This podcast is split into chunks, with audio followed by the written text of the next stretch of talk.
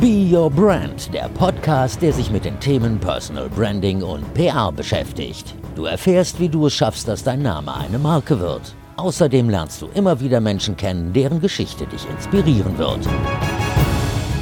Willkommen zu Be Your Brand. Schön, dass du dabei bist. Ich bin Verena Bender und mein Herz schlägt für das Thema Personal Branding. Dafür, dich zu motivieren, mit deiner Leidenschaft in die Sichtbarkeit zu kommen. Da gibt es die verschiedensten Möglichkeiten, die natürlich alle Teil meines Coachings sind. Und wenn dich das interessiert, geh einfach mal auf die Seite prleben.de, da erfährst du mehr darüber. Mein heutiges Interview wirkt an manchen Stellen irgendwie so, als würde es aus einem anderen Jahrhundert stammen oder so. Dabei ist es einfach nur ganz kurz vor Corona entstanden, nämlich auf meiner letzten Reise nach München in diesem Jahr. Da habe ich mich mit Vera Schneevogt getroffen. Vera ist, Achtung, ich habe geübt, Chief Digital Officer bei Bosch Building Technologies was mir schon extrem viel Respekt einflößt, weil Technik so gar nicht meine Stärke ist. Wobei Vera im Gespräch auch zugibt, auch nicht auf Anhieb alles zu verstehen, was die Hardcore-Techies ihr so zu erzählen haben. Wir haben darüber gesprochen, warum jeder für sein eigenes Glück verantwortlich ist. Warum Vera es total aufregt, wenn Leute jammern oder sich selber klein machen. Wir sprechen über ihre Leidenschaft fürs Netzwerken, darüber, wovon sie beruflich noch träumt und vieles mehr. Und weil wir beide das Gefühl hatten, auch noch mal kurz auf die aktuelle Situation eingehen zu müssen, haben wir vor zwei Tagen noch mal einen kurzen Zoom-Call als Update gemacht. Du hörst also erst unseren München-Talk und dann erfährst du, wie es Vera, die es liebt, von Menschen umgeben zu sein, im Homeoffice so ergeht. Und das Ganze beginnt mit einem Fail meinerseits.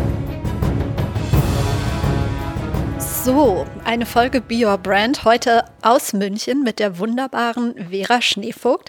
Und äh, vielleicht vorab, Vera war so nett, wollte mich von der S-Bahn abholen und ich bin in die S-Bahn eingestiegen. Richtige Haltestelle. Äh, bin neun Stationen gefahren und habe dann gemerkt, das war die falsche S-Bahn. Und liebe Vera, du hast Taxi gespielt, bis 20 Kilometer durch München gefahren und hast mich auch von da abgeholt. Was schulde ich dir? Nichts. Mann, das war mir echt so unangenehm.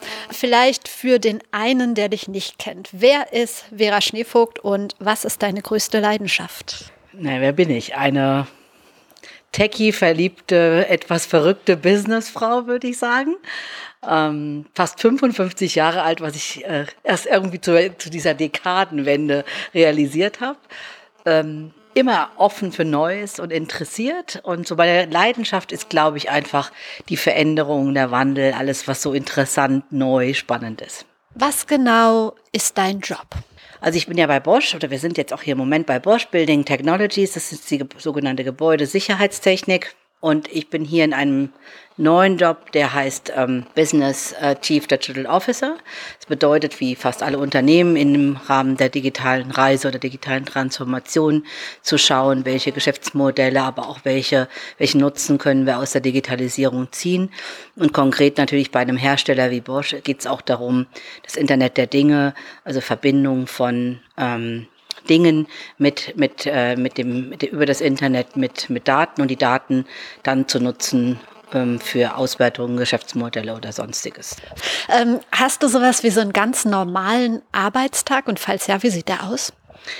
Jein, also ich kann es jetzt nicht so genau sagen, weil ich ja jetzt noch immer, noch immer am Anfang eigentlich bin und auch oft noch dabei bin, mich einzuarbeiten. Es ist eigentlich immer so ganz grob eine Mischung aus ähm, Gesprächen, die ich führe, Telefonkonferenzen und so ein bisschen auch Selbststudium und überlegen, was, was ist so das Nächste. Aber sehr, sehr häufig ist es, dass ich mit anderen Leuten zusammensitze oder telefoniere und wir an, an bestimmten Themen zusammen als Team arbeiten. Noch ein bisschen zu dir persönlich. Wenn ich jetzt deinen, deinen charmanten Mann nach deiner größten Stärke, aber auch nach deiner größten Schwäche fragen würde, so im Vertrauen, was wird er wohl erzählen? Oh, mein, meine größte Stärke ist, glaube ich, dass ich so mit, dass ich total gut mit Menschen, also mit unterschiedlichsten Menschen umgehen kann.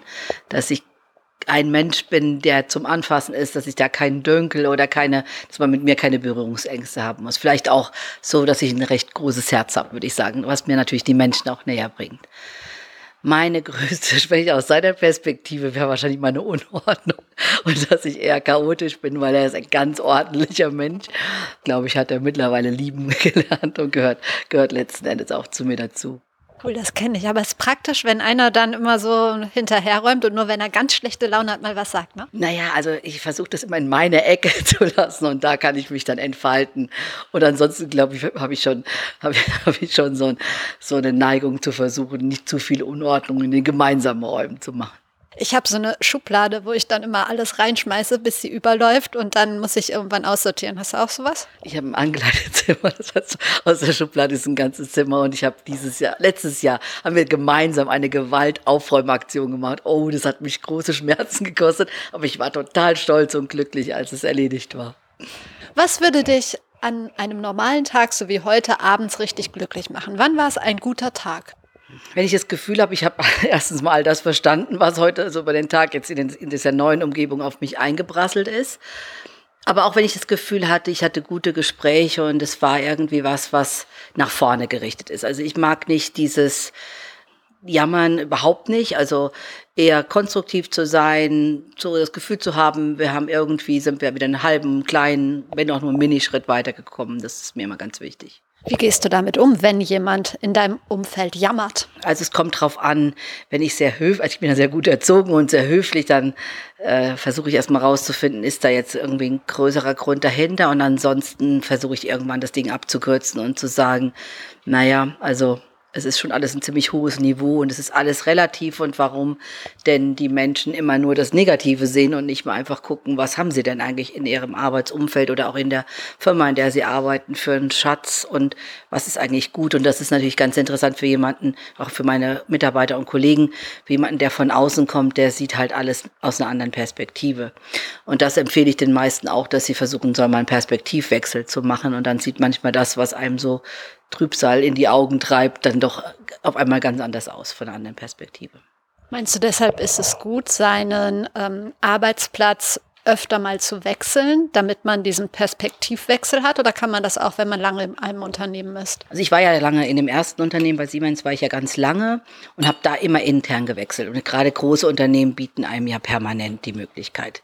Ich glaube nicht, dass, also ich, erstens mal, glaube ich, hat das was mit der Einstellung zu tun, dass man sagt, ähm, ich bin erstmal, versuche offen durchs Leben zu gehen und nehme halt einfach eine Veränderung auch als eine Chance und nicht als eine Bedrohung. Ich glaube, es gibt heutzutage würde ich immer jedem empfehlen, auch, auch mal zu wechseln. Und ich merke dann, dadurch, dass ich ja dann jetzt die dritte Firma nach Siemens habe, ähm, äh, dass ich, dass ich doch eine Menge mehr gesehen habe, was mir vielleicht nicht, nicht gegeben wäre. Also in der ersten Zeit ergab sich diese Notwendigkeit nicht, weil es da eben auch eine genügende Herausforderung bin. Aber wenn ich jetzt rückblickend gucke, bin ich ganz froh, dass ich verschiedene Unternehmen kennengelernt habe. Wo kommt deine Liebe zur Technik her? Wenn ich das mal wüsste, das weiß auch in meiner Familie niemand. Ich glaube, ich war immer so jemand, der gerne wissen wollte, was, was dahinter steckt. Also ich habe ähm, äh, für einen Computer, ich habe ja mal so einen Programmierkurs gemacht, weil ich irgendwie dachte, oh, das klingt irgendwie interessant und dass ich genau wusste, was es ist. Aber ich hatte so, also ich bin jetzt überhaupt kein Autotechnik-Verliebter zum Beispiel. Also die Technik ist schon mehr so auf das, was die Kommunikationstechnik und Informationstechnik. Also ich weiß noch, als wir das Internet, da haben wir mal Anfang der 90er Jahre, nachdem mir das ein Kollege gezeigt hatte, äh, hat mir, haben wir so einen Kurs gemacht als Management-Team. Ich war da meiner ersten Management-Funktion und dann wurde das so technologisch erklärt und ich dachte mir, es ist nützlich, das zu wissen, weil ich glaube, da ist irgendwie was Großes, was uns, was uns bevorsteht, ohne dass ich das greifen konnte und fand einfach schön, dass man ja, Zugang zu Informationen hat. Vielleicht auch, weil ich das nicht gut fand, dass so Wissen es macht. Ne? Also früher konnte man ja mit dem Papier oder mit dem mit der Information, die ich habe und diese Transparenz und dass es allen zugänglich ist, das, das hat mich irgendwie gereizt. Also deswegen eher so die die die Liebe zur Informationstechnologie. Und als ich dann eben so ein bisschen mehr reingeguckt habe in ein Werk oder auch in eine Entwicklungsabteilung, fand ich das irgendwie auch schön und die Leute haben mir auch mal gut gefallen. Also ich finde, ich ergänze mich gut zu reinen Techies, also weil das einfach so eine so eine Welt ist, die, die, die dann irgendwie so zusammentrifft. Ähm, und das gefällt mir eigentlich auch ganz gut. Wenn die reinen Techies was erzählen, musst du alles verstehen, was sie sagen? Verstehst du alles? Bist du da so tief drin? Nee. Also es kommt immer drauf an. Ich versuche halt, und das ist vielleicht auch eine gute Übung, für, sowohl für die, für die Kollegen, die jetzt immer, die eine sehr stark fundierte technische Ausbildung oder auch Kenntnisse haben. Ich sage halt immer, wenn ihr es mir erklären könnt, könntet ihr es auch dem Kunden erklären. Und das ist immer wichtig. Also jemand, der eben nicht so ist. Und wenn ich es nicht verstehe, frage ich halt so lange nach, bis ich es verstehe. Und es ist manchmal eine gute Übung, die Sachen auch etwas zu, zu vereinfachen oder zu versuchen, anhand vielleicht von Beispielen dann zu verstehen, wie sowas funktioniert. Aber es ist jetzt in der Sicherheitstechnik und das, was wir hier machen, schon auch nicht äh, ähm, hinderlich, dass ich schon ein bisschen fundiertere Technik, technische Kenntnisse mehr über die Jahre aufgebaut habe. Du hast mal in einem Interview gesagt, dass du dafür verantwortlich bist, dass du glücklich bist, jetzt in die Tüte gesprochen. Ähm, wie machst du das?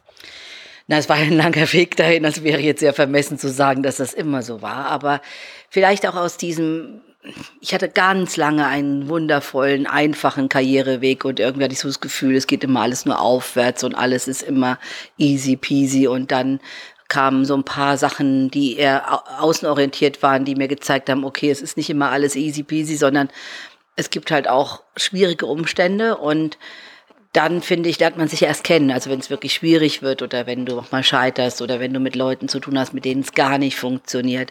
Ähm, und da habe ich halt gemerkt, dass am Ende immer ich diejenige bin, die darüber entscheidet, ob ich was mit mir geschehen lasse, ob ich was ändere, ob ich das jetzt ertragen muss oder nicht.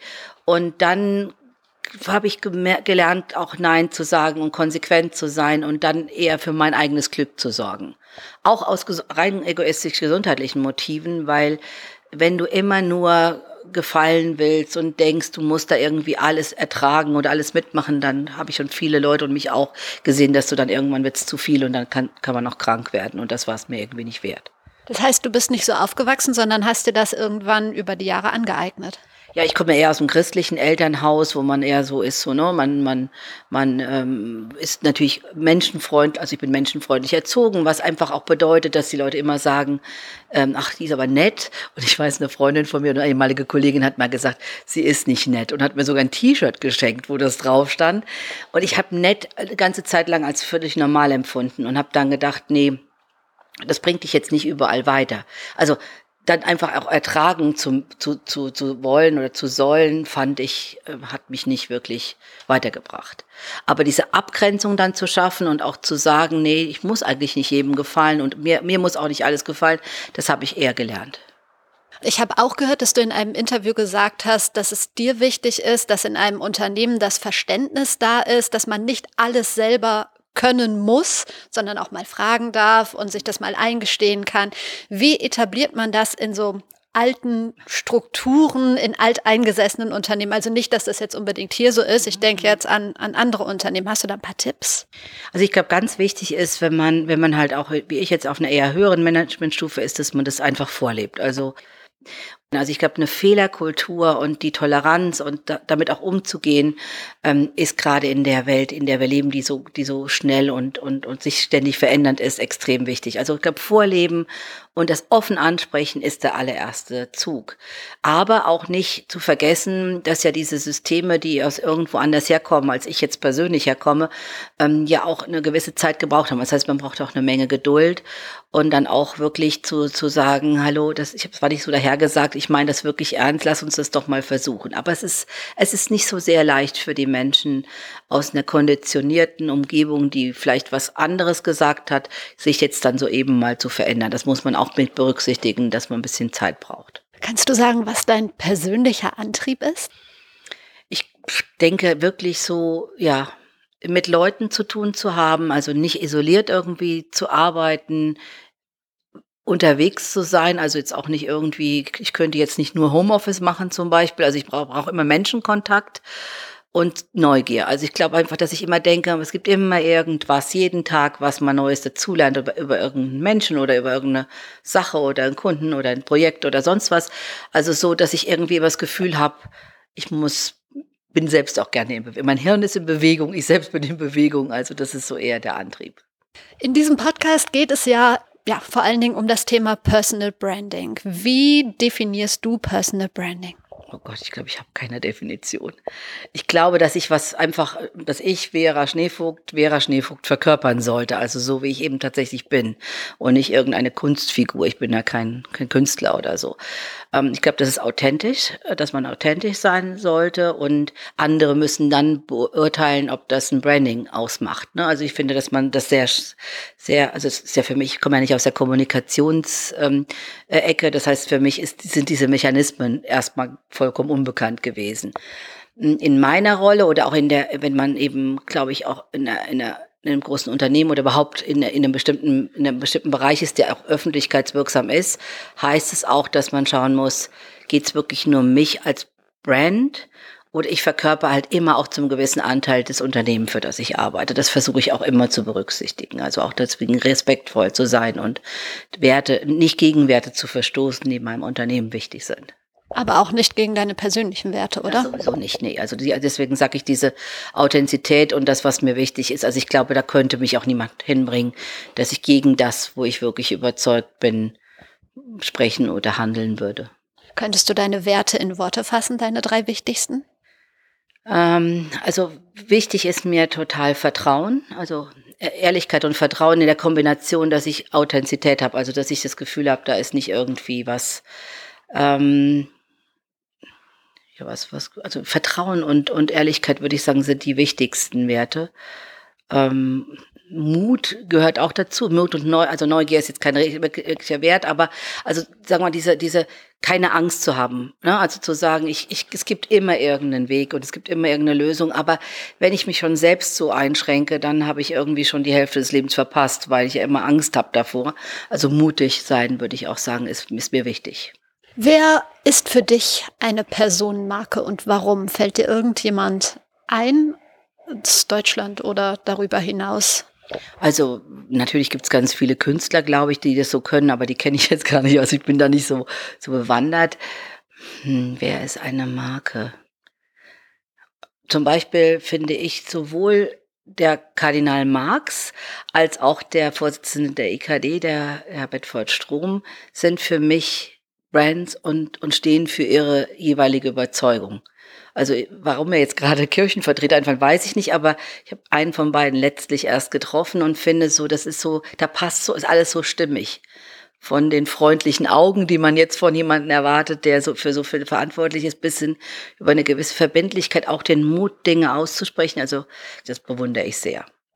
Ähm, du bist sehr viel für mich jetzt sehr bewandert, was Social Media angeht und auf fast allen Plattformen vertreten oder auf welchen bist du nicht? Also ich bin auf Twitter, LinkedIn, Facebook und Instagram. Damit eigentlich die gängigsten, würde ich sagen. Also ich bin jetzt nicht über TikTok TikTok habe ich mir die App wenigstens runtergeladen.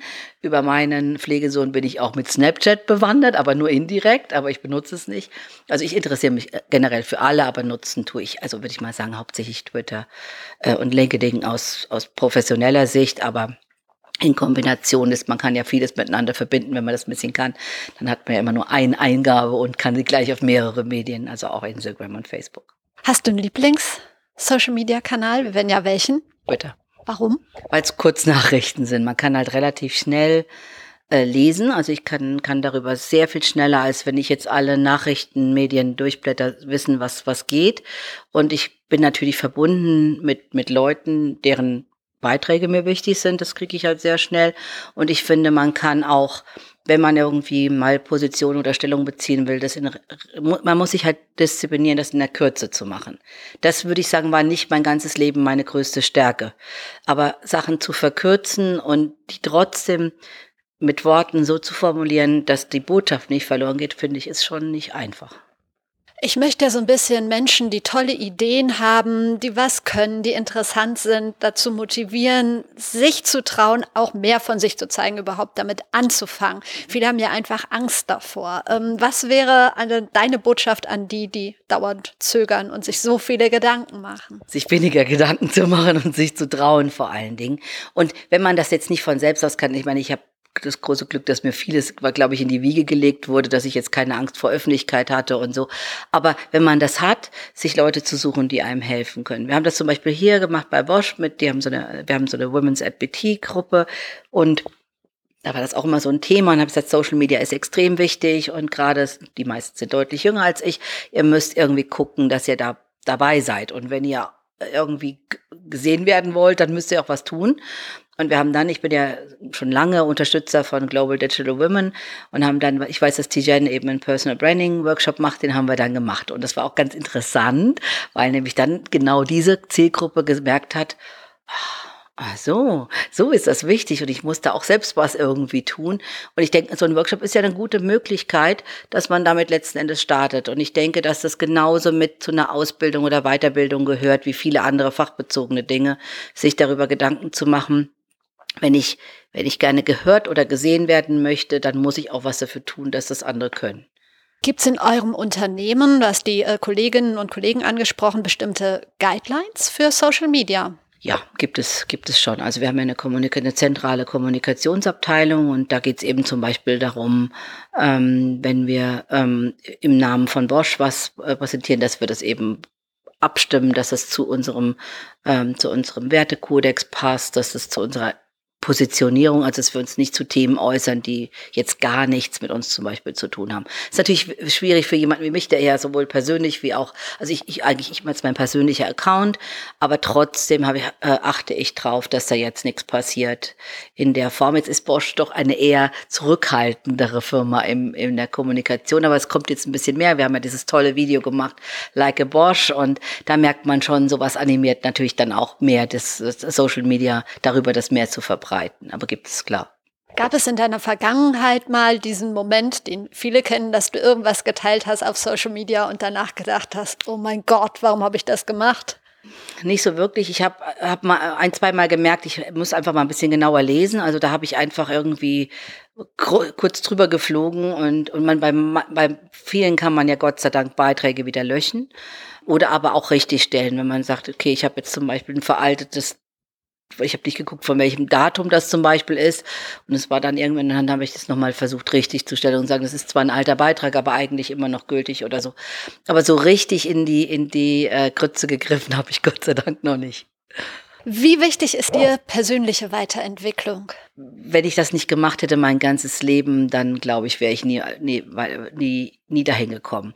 Ich finde auch gerade, und da diskutiere ich jetzt ganz massiv auch mit jüngeren Frauen, die jetzt in einer anderen beruflichen Dekade stehen im Vergleich zu mir, wie wir das machen können, zum Beispiel voneinander besser zu profitieren. Also das Wissen, was ich jetzt über die Jahre natürlich einfach, weil ich länger dabei bin, vielleicht auch weil ich andere Situationen kennengelernt habe, wie kann ich das nutzen, um, um, um anderen, die jetzt einfach noch nicht so weit sind oder vielleicht eine schwierige Situation haben oder einfach eine, vielleicht auch eine Geschäftsidee und brauchen irgendwie einen Sparingspartner. Wie können wir so dieses, diese Generationenbrücke überwinden? Ich beziehe mich im Moment so ein bisschen mehr auf, das, auf die Frauennetzwerke, die ich habe, aber ich finde, das gilt generell für die Gesellschaft, weil Alter ist einfach kein Verdienst. Das passiert einfach jedem und der eine ist halt ein bisschen weiter voran, der andere hinterher. Aber ich finde, wenn uns das nicht gelingt, als Gesellschaft die Brücke zu schlagen, dass wir uns gegenseitig respektieren, dann, ähm, dann ist es, ist es echt ziemlich schwierig, glaube ich. Und ich muss auch sagen, ich habe immer von von auch von gerade mein Kontakt ist ja sehr viel auch mit mit jüngeren Menschen und vielleicht bin ich fühle ich mich auch selbst nicht so so alt wie ich tatsächlich bin aber ich habe da immer eine Menge draus ge, ge, gehört und ich finde das ist eine gute Weiterbildung wenn man einfach beobachtet, zuhört und sieht, wie bestimmte Dinge sich einfach in einer anderen, in einer anderen Lebensphase verändert haben und das auch mal für sich zu, zu, zu antizipieren. Und da bin, muss ich sagen, bin ich sehr viel kritischer mit meinen Altersgenossinnen, weil die, die sich das dann immer so leicht machen und sagen, ja, so mit der Technik und Social Media, das ist ja alles jetzt nur wirklich kein Hexenwerk, was man nicht lernen kann. Ich finde, das ist die Bequemlichkeit eher das, was so im Weg steht. Und Bequemlichkeit ist so der Feind von persönlicher Weiterentwicklung. Machst du irgendwas ganz Bestimmtes? Vielleicht ähm, jeden Tag hast du irgendwelche Rituale? Also viele erfolgreiche Leute, habe ich gehört, weiß nicht, meditieren morgens oder lesen 20 Seiten jeden Tag in irgendeinem Buch oder sonst was. Gibt es sowas in deinem Leben? Ja gut, ich versuche halt immer mehr morgens Zeit für mich zu nehmen. Das ist so eine Konstante. Also das auch nicht jetzt irgendwie gehetzt, sondern ich gucke mir halt immer an, man, wo muss ich jetzt hin? Und dann einfach nicht immer auf dem letzten Drücker zu sein, sondern immer eine gewisse Zeitspanne, vielleicht so minimal eine halbe Stunde, noch schöner wäre es eine Stunde, einfach was zu lesen. Also da mache ich meistens Social Media, muss ich sagen, in der Zeit, weil das da, weil es da ungestört ist oder auch mal quer mehr vielleicht einen Artikel genauer zu lesen oder so. Und ähm, und dieser dieses dieser Rhythmus, dass ich eben auch so Zeit für mich habe, hat auch so ein bisschen meditativen Charakter, weil dann eben ich nicht spreche, sondern einfach so ein bisschen überlege auch, was bringt mir so der Tag. Das Momente, wo du ähm, ganz ähm, bewusst auf Social Media auch verzichtest? Nicht wirklich ganz bewusst. Ich habe gemerkt, wenn ich, also bei mir ist das ein bisschen auch lustgetrieben. Es gibt dann, also ich habe ja jetzt nicht die Notwendigkeit, ich bin jetzt ja nicht mein Beruf.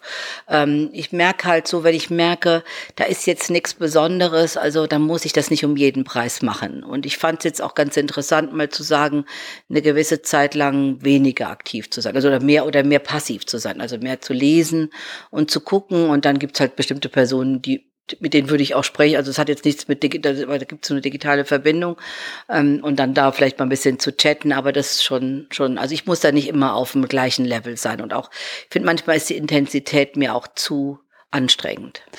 Hattest du in deinem Leben einen Mentor? Nee, nicht einen. Ich hatte, ich hatte leider keine wirklichen weiblichen Vorbilder oder Personen in, in, in den Unternehmen, die jetzt hätten irgendwie mal teilen können. Also waren das immer Männer, was jetzt auch völlig okay ist. Und ich hatte, glaube ich, mehrere, ich würde sagen zwei, drei Chefs, die sehr viel mehr in mir gesehen haben als ich zu dem jeweiligen Zeitpunkt. Also die erkannt haben, hey, die hat Potenzial und die könnte, aus der könnte man was machen und die dann eher sich um mich gekümmert haben. Ich glaube, wenn das nicht gewesen wäre von mir aus, hätte ich, wäre ich jetzt nicht unbedingt auf die Ideen gekommen, die die, die die Chefs hatten. Also von daher waren es immer Leute, die es gut mit mir gemeint haben und die mich auch letzten Endes ein bisschen so in die Richtung dann gedrängt haben. Machst du das jetzt auch bei Mitarbeitern? Ja, jetzt versuche ich natürlich das genau anders. Also ich versuche jetzt vieles zurückzugeben und habe auch einige Mentees schon gehabt und auch immer wieder Anfrage. Ich versuche das auch ein bisschen nicht zu viel, weil mir das einfach dann ja, das raubt so ein bisschen auch dann die Konzentration auf die Person und nicht so eine allgemeingültige Wischiwaschi-Beratung dann irgendwie zu machen. Aber es macht mir sehr viel Spaß zu sehen, wenn ich mit mein, das meine ich eben, wenn ich mit mein, meiner Erfahrung, meinem Wissen oder vielleicht einfach nur, dass man einfach mal zuhört, ähm, ich den Menschen meistens helfen kann, das Problem selbst zu lösen. Also ich bin jetzt nicht derjenige, der es löst, aber Zuversicht zu geben oder mal eine Idee zu geben und hast es mal von der Warte betrachtet. Und was ich ganz toll finde, ist, wenn es halt eben Mentees sind, die jetzt nicht in meinem Fachbereich sind, die ganz woanders herkommen, weil mir das auch nochmal wieder neue Informationen für mich verschafft. Ich habe gehört, dass du nicht gut damit umgehen kannst, wenn Menschen, gerade Frauen, die sind ja oft so, sagen, oh nee, ich glaube, ich kann das nicht und ähm, nee, ich lasse es lieber. Stimmt es? Ja, ich finde das, ich finde das nicht mehr zeitgemäß. Ich finde, das hat so eine, das hat so einen Anschein von, und ich meine jetzt nicht jemand, der einfach ängstlich ist oder introvertiert ist. Also das ist ja eine Sache, das ist ja eine Einstellung. Aber ich habe oft das Gefühl, es ist so eine, ähm, eine erzieherische Prägung, ne? also so erstmal lieber so, ach, ich bin so das Scheuerie und ich muss mal gucken. Oder man kokettiert, das kann ich überhaupt nicht leiden, ähm, äh, sondern ich denke, erstmal ist es auch völlig unwichtig. Also ich denke, man muss sich, muss sich mit der Sache auseinandersetzen und dann überlegen, was möchte ich denn machen. Aber nur weil ich jetzt eine Frau bin oder weil ich vielleicht jetzt nicht so viel äh, ähm, habe, dann, ich finde, das steht uns einfach nicht mehr gut. Heutzutage sind fast alle Frauen in fast allen Berufen mindestens genauso gut ausgebildet wie die männlichen Kollegen. Also es ist da auch kein Nachteil mehr in, in, in der Form da. Und viele Frauen haben ja durch Mehrfachbelastungen und stehen viel, viel mehr im Leben und haben viel breiteres Erfahrungsspektrum. Und ich finde, das muss man auch versuchen rauszustellen. Was nicht heißt, dass man das Ganze umkehrt, aber ich finde, man kann sich das sparen mit dem so, ach, ich weiß nicht genau, weil es ähm, ja ja, einfach unnütz ist und einen noch nicht weiterbringt. Ähm, wie wichtig ist für dich das Umfeld, um so eine starke Person zu sein wie du? Spielt das eine große Rolle oder kommt es eigentlich nur aus einem heraus und es ist egal, mit wem man sich umgibt? Ja, also ich glaube, mein, das kann ich mein ganzes Leben äh, verfolgen. Ich brauche ein gesundes privates Umfeld. Das ist natürlich mein, mein Mann, meine Familie, ähm, meine Freunde. Und ich habe viele Freunde ganz lange. Und eine eine bis zwei ganz, ganz lange, die überhaupt nichts mit meiner Arbeit zu tun haben und die, die, mit denen ich immer einfach als Mensch befreundet bin. Und ich brauche auch was, wo ich nach der Arbeit hingehen kann ähm, und mich wieder irgendwie erholen oder also ich brauche auch diese, ja, dieses gewohnte Umfeld, was, was mir einfach Sicherheit gibt und Vertrauen und auch in schwierigen Zeiten, wo ich weiß, da ist jetzt irgendwie kein Stress und, und da kann ich mich wirklich dann auch so, so erholen oder so zeigen, wie ich tatsächlich äh, jetzt im Moment mich fühle. Gab es in deinem Leben den Punkt, dass du ja bewusst irgendwann bestimmte Leute aussortiert hast, weil sie dir zu negativ waren? Immer auf Dauer, nicht weil sie jetzt mal ein Problem hatten oder zwei, sondern alles schwarz gesehen haben? Hm, äh, weniger, also im beruflichen Umfeld war es eher so, wenn ich gemerkt habe, Leute tun mir nicht gut. Nicht, also weil, weil es vielleicht dann doch so ist, dass Neid oder Macht, die diejenigen über mich hatten, also, also vermeintlich hatten, nicht jetzt über mich als Person, sondern wegen der hierarchischen Einordnung, dass ich das Gefühl hatte, das ist irgendwie nicht gut. Also ich bin jemand, der merkt das lange Zeit nicht, weil ich immer an das Gute eigentlich glaube. Aber wo ich dann gemerkt habe, das ist irgendwie einseitig, also oder ich werde ausgenutzt, ne, oder oder so. Da und da bin ich ziemlich konsequent. Da, das hat, das war auch schwierig. Bei, bei Freunden, Bekannten oder sonst was hm, versuche ich auch immer zu sagen, was ist denn eigentlich so die Motivation? Was, was, ich finde, das ist auch auf Gegenseitigkeit. Und mir hat mein Psychologe gesagt, die Menschen leben heute so lange, dass es unnatürlich wäre, dass man sein ganzes Leben zusammen ist. Gibt es natürlich, aber es gibt auch einfach Menschen, die sind in einer bestimmten Phase gut und dann verändert man sich selbst oder die verändern sich und dann ist es auch ganz legitim, sich von Menschen zu verabschieden. Das hat mir sehr geholfen, weil ich ja immer natürlich permanent schlechtes Gewissen erst hatte, aber ich finde, das muss man manchmal auch tun und wenn, insbesondere, wenn man das Gefühl hat, danach geht es einem besser, dann war es wahrscheinlich auch richtig. Wann hast du das letzte Mal deine Komfortzone verlassen und wie? Oh, bei dem, bei diesem Job. Also ich habe ja, hab ja lange Jahre Transformation und Restrukturierung und sehr viel im im, im, im Supply Chain Umfeld, also sehr viel Werke Supply Chain gemacht, habe mich jetzt ganz bewusst auf einen ganz rein technischen Job und meine betriebswirtschaftliche Seite kann ich jetzt zwar auch noch benutzen, aber das hier ist echt Komfortzone verlassen gewesen, weil Gebäudetechnik für mich neu war und ein neues Unternehmen und ein Job, wo ich weiß, dass es wirklich sehr auch darauf ankommt, diese technischen Zusammenhänge und also auch, auch andere Dinge zu verstehen. Das äh, habe ich dann auch gemerkt, dass das Komfortzonen verlassen war. Wie wichtig ist dein Netzwerk für dich? Du hast ein großes Netzwerk dir nach und nach aufgebaut. Naja, es ist, ich finde, es ist mal wichtig, dass man ein Netzwerk bedingungslos hat. Also, dass man nicht halt sagt, ich habe das Netzwerk oder ich bin mit Verena in Kontakt, weil in der Situation könnte ich dann davon profitieren. Ich, es ist so, dass ich, glaube ich, Menschen so Beziehungen auch sammeln nach, nach, auch das muss mir auch also gefallen und gut tun und interessante Menschen sowieso, aber es ist immer bedingungslos. Was bedeutet, wenn man dann mal was braucht, dann, dann in der Regel ist ein Netzwerk dann auch sehr funktionstüchtig. Und das muss auch so sein. Das ist ein Geben und Nehmen. Das heißt, wenn ich dir jetzt helfen kann, dann wäre es schön, wenn du mir irgendwann auch hilfst. Wobei ich das aber nicht erwarten würde. Also es ist auch nicht so, dass ich so sage, ne, also hier, ich habe dir doch das gemacht, dann musst du jetzt das machen. Ich finde immer Bedingungslosigkeit in einem Netzwerk und und Verlässlichkeit natürlich, dass man das Gefühl hat, man das, was man, was, was, es gibt ja bestimmte Netzwerke oder auch, auch Veranstaltungen, da möchte man nicht, dass darüber gesprochen wird. Es gibt auch Bereiche, wo ich niemals posten würde, weil das den Menschen nicht, nicht, nicht genehm ist oder weil ich denke, das ist ein Kreis, das, das muss ich jetzt nicht an die Öffentlichkeit tragen. Also dass man sich auch darauf verlässt, dass man respektiert, ähm, wer, wer öffentlich oder nicht öffentlich in einem Netzwerk gezeigt werden möchte. Findest du es gut, ähm, auch mal alleine auf Veranstaltungen zu gehen? Also davor habe ich keine Sorge, nee. Also Aber es gibt ja viele, die, die das Skrupel haben und dann vielleicht lieber gar nicht hingehen. Hast du eher davon profitiert, alleine hinzugehen? Ja, ja, weil du lernst ja immer dann irgendwelche Leute kennen, die du ja, du weißt ja nicht, was dich erwartet. Also entweder überrascht es manchmal, dass du jemanden triffst, den du schon lange nicht mehr gesehen hast, oder jemand geht hin und denkst, ja, hätte ich eigentlich auch drauf kommen können.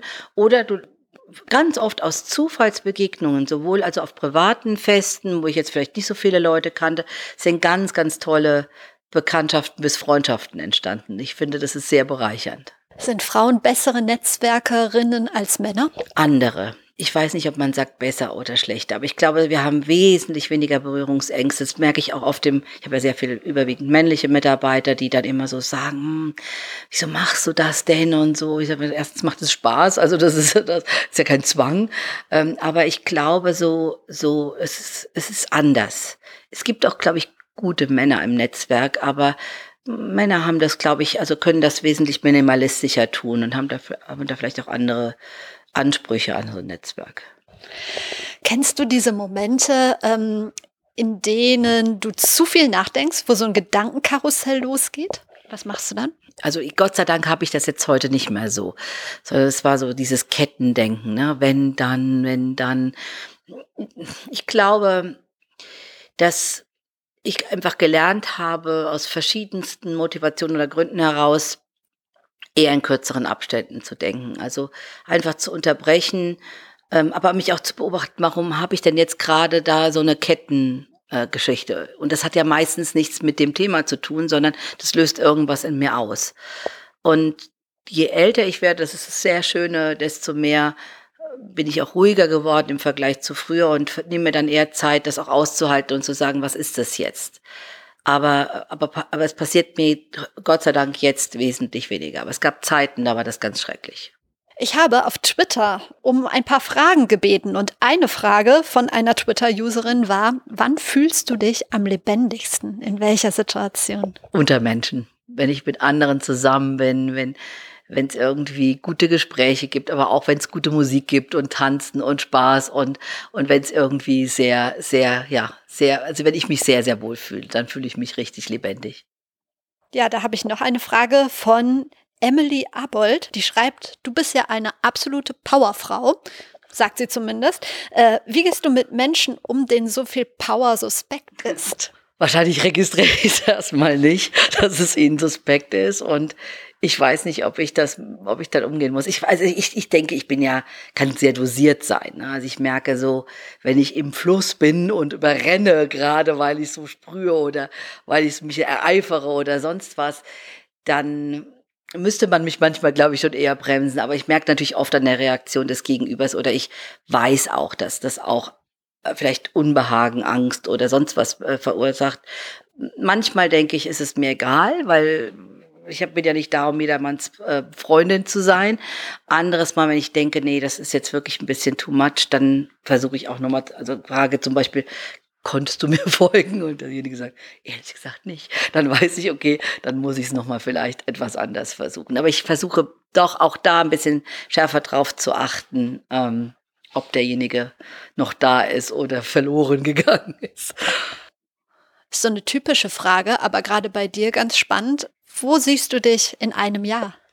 ich denke noch in diesem Job, weil dann hoffe ich, habe ich mich eingewöhnt in diesen doch sehr neuen Konzern für mich. Ja, ja. Aber du kannst mich ja fragen, wo ich mich in fünf oder zehn Jahren sehen würde.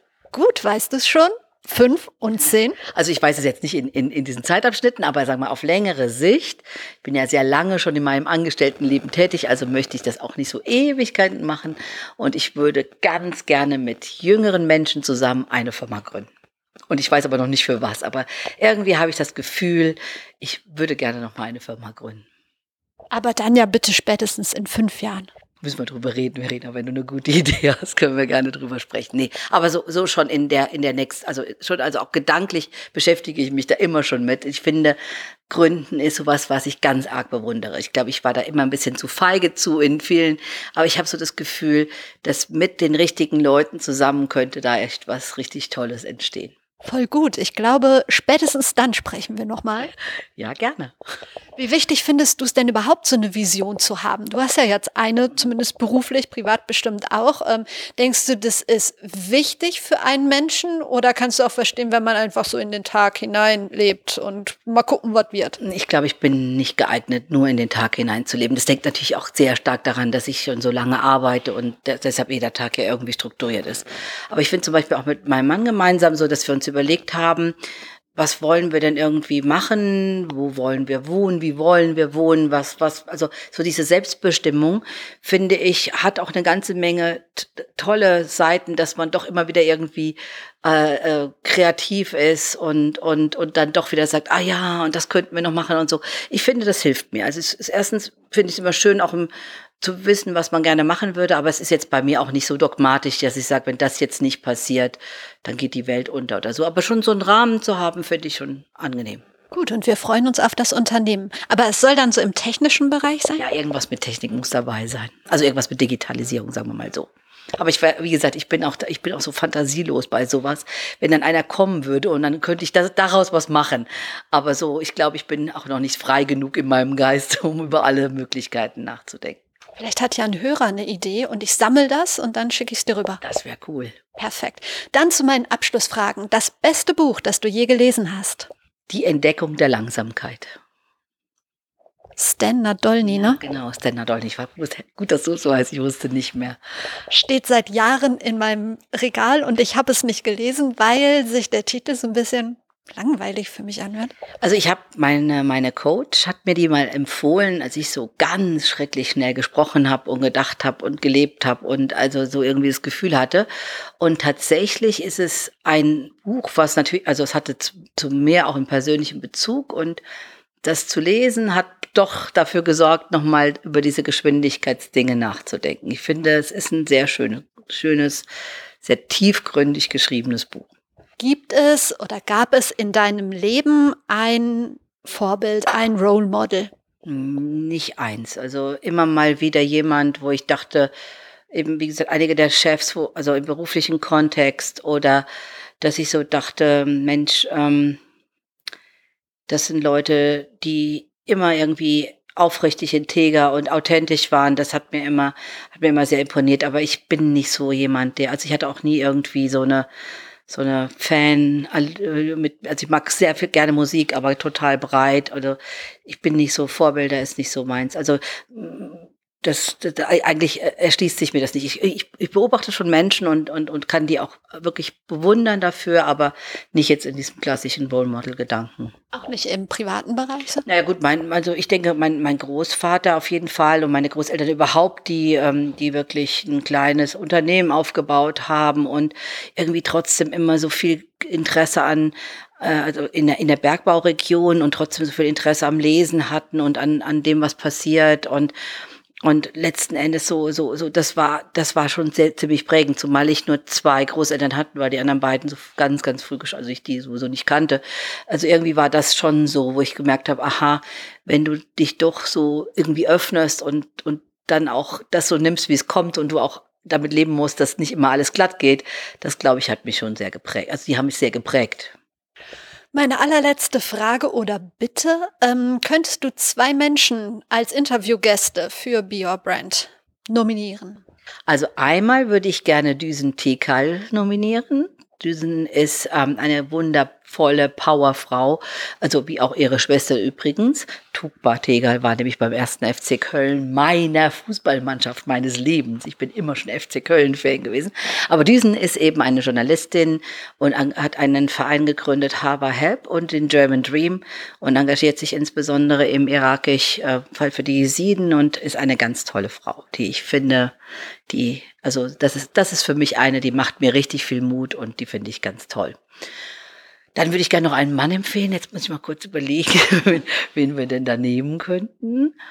Ein FC-Spieler. Ich, ich weiß, nee, ich kenne keinen mehr. Dachte, du bist immer noch Fan. Nein, ich, ich, ich, nehme immer Anteil ab, welchen, in welcher Liga und auf welchem Platz. Aber so heimlich denke ich immer, man muss auch seiner, seinem äh, Verein treu bleiben. Kann nicht einfach opportunistisch wechseln. Ähm, jetzt lass mich mal kurz überlegen. Ah, Kawayanusi. Das ist der HR-Deutschland-Chef von SAP. Ein wundervoller Mensch. Ganz, ganz spannend und ein eine ganz toller Social Media affiner äh, Konzernmensch und der eine ganz bewegende Lebensgeschichte hat. Vielen Dank für deine Zeit. Sehr gerne. Vielen Dank, Verena, und dass du extra für mich nach München gekommen bist. Ja, und du mich durch die Stadt gefahren hast. Sehr gerne. Wie am Anfang schon angekündigt, gibt es jetzt nochmal ein ganz kurzes Update und Vera erzählt uns, ja, wie es ihr in der Corona-Zeit so geht. Mir geht es persönlich rundherum gut. Äh, was die Arbeit betrifft, bin ich erschöpft und zufrieden und gestresst und glücklich, eigentlich so eine ganz mixed emotions, weil nach fast zehn Wochen Homeoffice überwiegend äh, ja, machen sich so die ersten größeren Erschöpfungszustände breit. Das kann ich gut nachvollziehen. Mir kommt es vor, als wäre es ein Jahr her, dass ich in München war und äh, an der falschen Haltestelle ausgestiegen bin, du mich abgeholt hast. Also wirklich so lange dabei war es Anfang des Jahres. Kommt dir das auch so lange hervor oder ist es nur ja. mein Zeitempfinden? Ja, ich habe tatsächlich überlegt, wann wir uns getroffen haben, konnte mich ja auch noch an die Haltestelle-Geschichte erinnern und dachte, wann war das? Und dann dachte ich, es war im Januar. Das sind vier Monate nur, Verena. Und es kommt mir vor wie wirklich auch ein Jahr mal mindestens. Also überhaupt das ganze Jahr 2020 hat für mich so ein zeitraffendes, ausuferndes, holographisches Momentum entwickelt, dass es so surreal ist. Irre, finde ich auch. Du hast an zwei Stellen in unserem Gespräch betont, wie sehr du Menschenkontakt liebst, wie, wer, wie sehr du Menschen brauchst, dass du dich lebendig fühlst, wenn du unter Menschen bist. Zehn Wochen Homeoffice, du hast gesagt, dir geht es trotzdem gut. Ähm, hast du irgendwie anders Menschenkontakt gehabt oder ähm, hast du dich daran gewöhnt, alleine zu sein? Naja gut, ich habe ja Gott sei Dank Menschen, die mit mir hier im Haus wohnen, also so ganz alleine bin ich nicht. Und ich muss auch sagen, äh, das war jetzt wirklich sehr, sehr schön, weil ich viele Freunde habe, die alleine leben und äh, gerade eben habe ich dir erzählt, ich komme da gerade vom Friseur, sieht man ja leider nicht, es wäre heute sehr lohnenswert. Und mein guter Freund Sedat, der alleine lebt, hat, war so glücklich, dass wir gesprochen haben. Und wir kennen, ich kenne ihn schon 20 Jahre, also kann ich das gut einschätzen. Er war, dem standen die Tränen in den Augen und das hat mich sehr betroffen gemacht. Also ich habe das auch sehr genossen, aber ich habe gemerkt, ähm, er hätte mir jetzt, glaube ich, ich könnte, er hätte mir nicht so gefehlt, wie ich ihm anscheinend.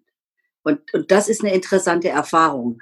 Und das finde ich ist das, was mich jetzt im Moment gerade mit Menschen zusammenbringt, zu, zu rauszufinden, wer braucht welchen Kontakt. Und das kann ja muss ja nicht der persönliche sein.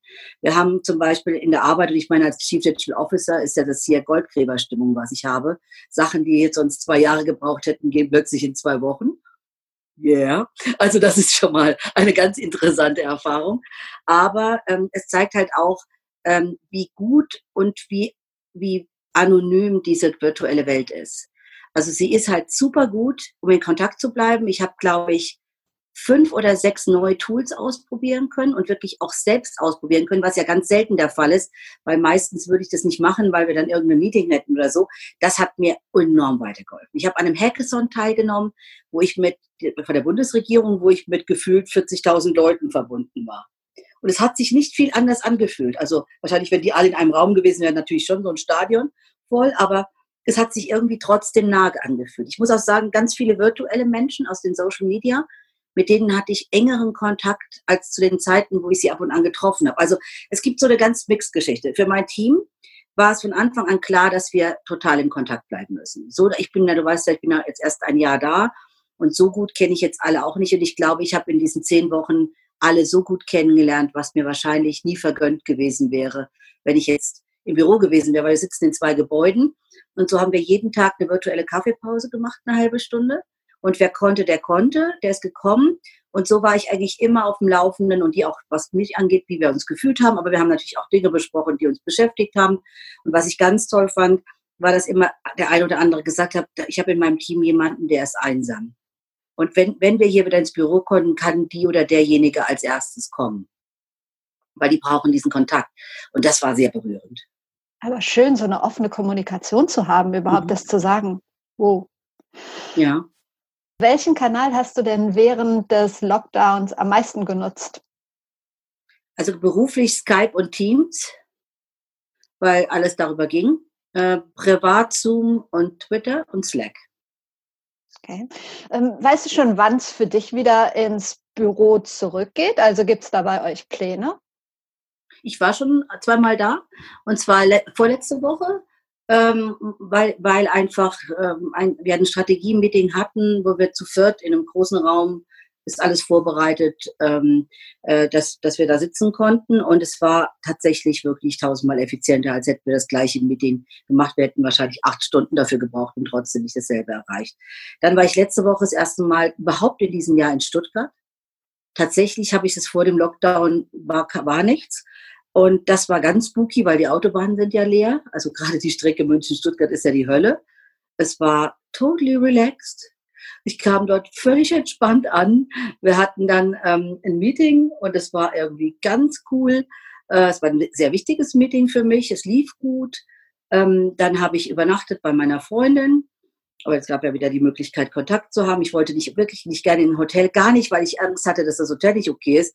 Aber ich dachte, wenn nur zwei Leute in einem 100 äh, Zimmerhotel sind, da habe ich aber ein bisschen Unwohlsein. Und ähm, dann am nächsten Tag hatten wir eben nochmal einen Workshop und das war, glaube ich, auch für die, die ich da getroffen habe, die kannte ich alle, war das ganz schön, ähm, dass wir uns mal wieder gesehen hatten. Also es war eine andere Atmosphäre. Dann habe ich aber gedacht, jetzt kann ich auch wieder ins Homeoffice. Also so diese Abwechslung, glaube ich, werde ich mir versuchen beizubehalten. Sehr schön. Meine letzte Frage. Ähm, du hast am Ende unseres Gesprächs in München gesagt, dass du irgendwann in deinem Leben gerne noch mal gründen würdest und ähm, dass du immer mal Ideen hast und immer mal drauf rumdenkst. Ähm, sind deine Pläne schon weiter fortgeschritten? In der Tat, du bist eine sehr aufmerksame Zuhörerin. Ich ähm, bin ganz, ganz, ganz tausendmal fester überzeugt als vorher, dass ich gründen werde.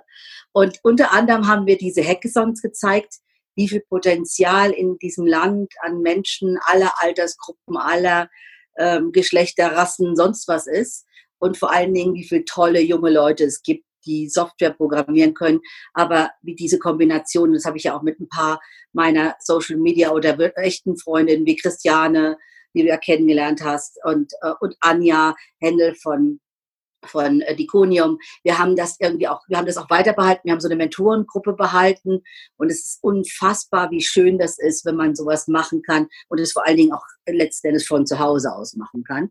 Ähm, und mein Mann, der gründet gerade eine Firma und den unterstütze ich dabei, zusammen mit zwei, ähm, zwei äh, befreundeten Kollegen.